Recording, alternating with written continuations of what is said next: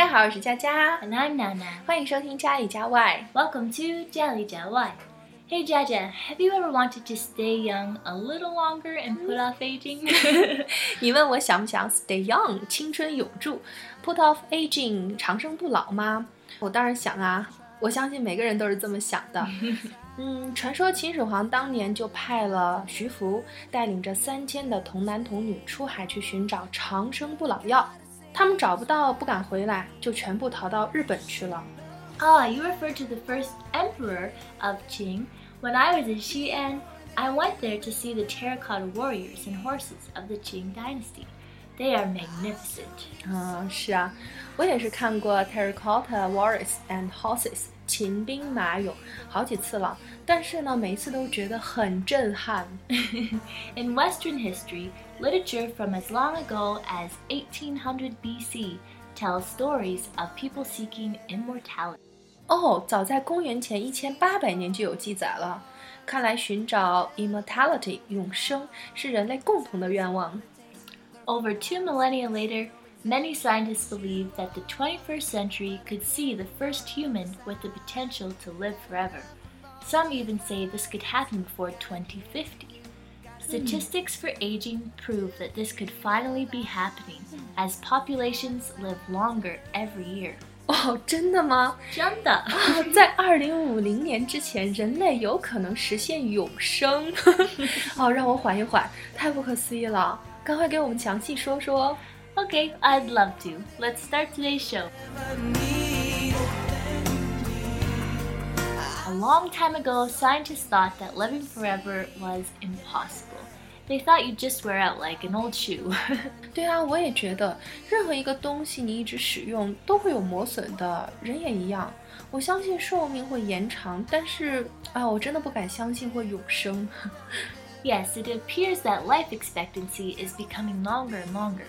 Research suggests that 10,000 years ago, the average human life lasted just over 30 years. A hundred years ago, that number was up to 50. And now, your life expectancy is approximately 81 years. This trend shows no sign of slowing down.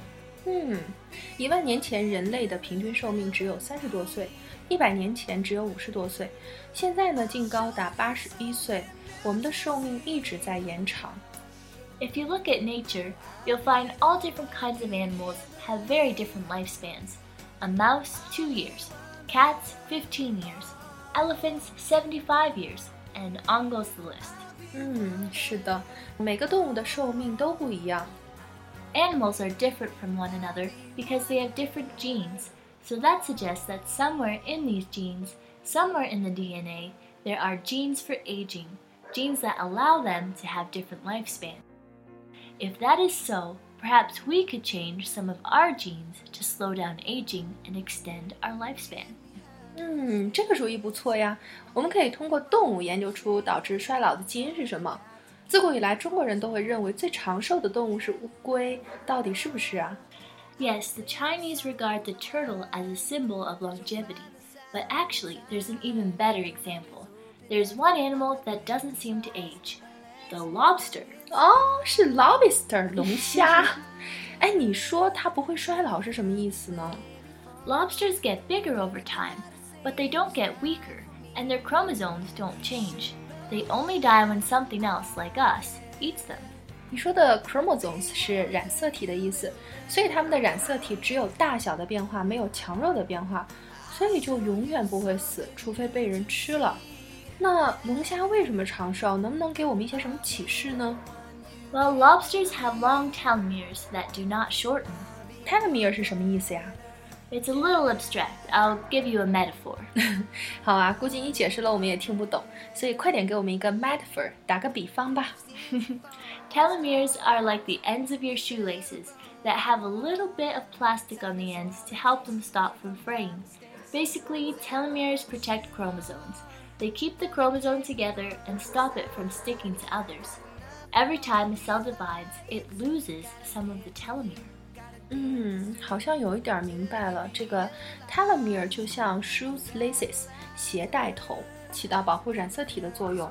每次 cell divides 细胞分裂，telomere 就会变短。 你的意思就是随着它的变短，人们也会随之变老吗？ Yes, scientists found that normal human cells could only divide a finite number of times. Beyond that, it's an age cell, and it can no longer divide. It's the accumulation of these age cells in our bodies that leads to aging. 哦，原来我们体内的细胞分裂的次数是 finite 有限的，细胞分裂后就会衰老，人呢就会随着分裂的细胞的增多而逐渐衰老。 Aging seems natural because it's something that we do from birth, and for a while, it makes us better, bigger, stronger, faster, and more intelligent. But then, at some point in your life, it reverses, and aging makes our bodies decay and degrade. 嗯，是啊，生老病死呢是再自然不过的事情了。我们从一个婴儿慢慢变大变强壮，但是不知道什么时候，我们也开始慢慢的 decay and degrade 衰老了。 There are plenty of diseases that we acknowledge, like diabetes, heart disease, and Alzheimer's, but aging is not recognized as a disease. 我们认为 diabetes 糖尿病、heart disease 心脏病、Alzheimer's 老年痴呆是一些比较常见的病，但是我们并不认为 aging 衰老是病。 But at their core, aging may be responsible for all of these diseases. 嗯，是啊，虽然衰老不是病，但是这些病呢都是跟衰老有关。 为了活出质量呢，真是得多运动。我上次一个人去游泳，有一个人呢一进来就开始做各种很夸张的热身运动，然后引起了我的注意。因为我近视，远远的看过去呢，觉得这个人也就是二十多岁的样子，我还笑他轻浮。但是过了一会儿呢，他竟然游过来了，我就在想。他不会通晓读心术吧？太可怕了！后来呢，我才知道他是觉得我游得太差了，他很热心的过来想指导一下我。然后离近一看，我才知道，原来他是一个五十多岁的大叔。Wow! you mean you thought a 50 year old guy had a twenty-year-old body? 是啊，五十多岁了，全身都是肌肉，看起来很强壮。离远看绝对看不出来他的真实年龄。他说他每天都来游泳，所以运动肯定跟延缓衰老是有关系的。 Wow, that's great. He's a good example for us. Making healthy lifestyle choices such as eating well, exercising, and keeping our brains active are all linked to having a long and vibrant life. 嗯，是的，健康的饮食呢和适量的运动会使我们 vibrant，精力充沛。 And medically speaking, there's another enzyme involved called telomerase. It keeps rebuilding and slows the shrinkage of telomeres. telomerase 又是一个很难的单词啊，不用管它了，反正你只要知道是一种 enzyme 酶就好了。作用呢是不让你的鞋带变短。既然已经知道解决办法了，那长寿的问题应该不久就会被解决了吧？所以我会想象一个场景：一个二十多岁的男孩见到了一个心仪的女孩，想上去搭讪。但是呢，当他问到说你多大啦，那个女孩说：“我今年两百岁了。Ah, that would be amazing. People could really cross the age barrier and fall in love with whomever they wish. ”以后就不仅仅是爷孙恋了，我们要叫他祖孙恋。Ah, but don't get too excited. There are still some serious problems. Imagine no one died, but babies kept being born. There would be a big population problem. Also, these medical solutions would cost money. Would the rich get to live forever while the poor die? This could raise many ethical questions. 嗯，是啊，任何一项突破都会带来一系列的后果。 There's another problem that scientists are still trying to figure out. Cancer is an example of telomerase being overactive to the point that they cause unregulated growth. 嗯，什么？这个办法同时还会伴随着癌症是吗？ Yeah, this is the double edged sword of the telomeres and telomerase. 嗯，double-edged sword 是双刃剑。那我们还会不会找到其他的办法呢？ Hmm, 可能. Scientists predict within 25 years, humans could have nanobots installed in their veins. These microscopic computers will perform constant cell maintenance or even repair failing organs. 嗯，就是说我们可以在 vein 血管当中安装一个迷你的机器人 nanobots。嗯，它是一个 nanometer 和 robots 的简称。这个机器人呢，可以维护细胞并修复受损的 organs 器官。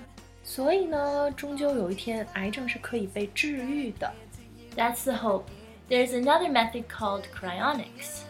这个我前几天刚听说，cryonics 是人体冷冻法，就是说把患者的身体冷冻起来，等到科学发展到一定的程度呢，这个病可以治疗的时候再治。但是这样人还能活吗？Well, it's not just our bodies that might one day be preserved.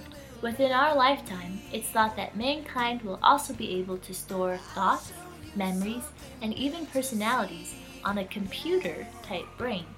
This would allow people to live eternally, even after their physical bodies diminish. 哇，这个太不可思议了！我们可以把我们的想法啊、记忆还有性格全都保存在电脑里，即使没有肉体呢，人也可以永生。看来机器人的时代终究要到来了。It's hard to believe, right? Sounds like a sci-fi movie.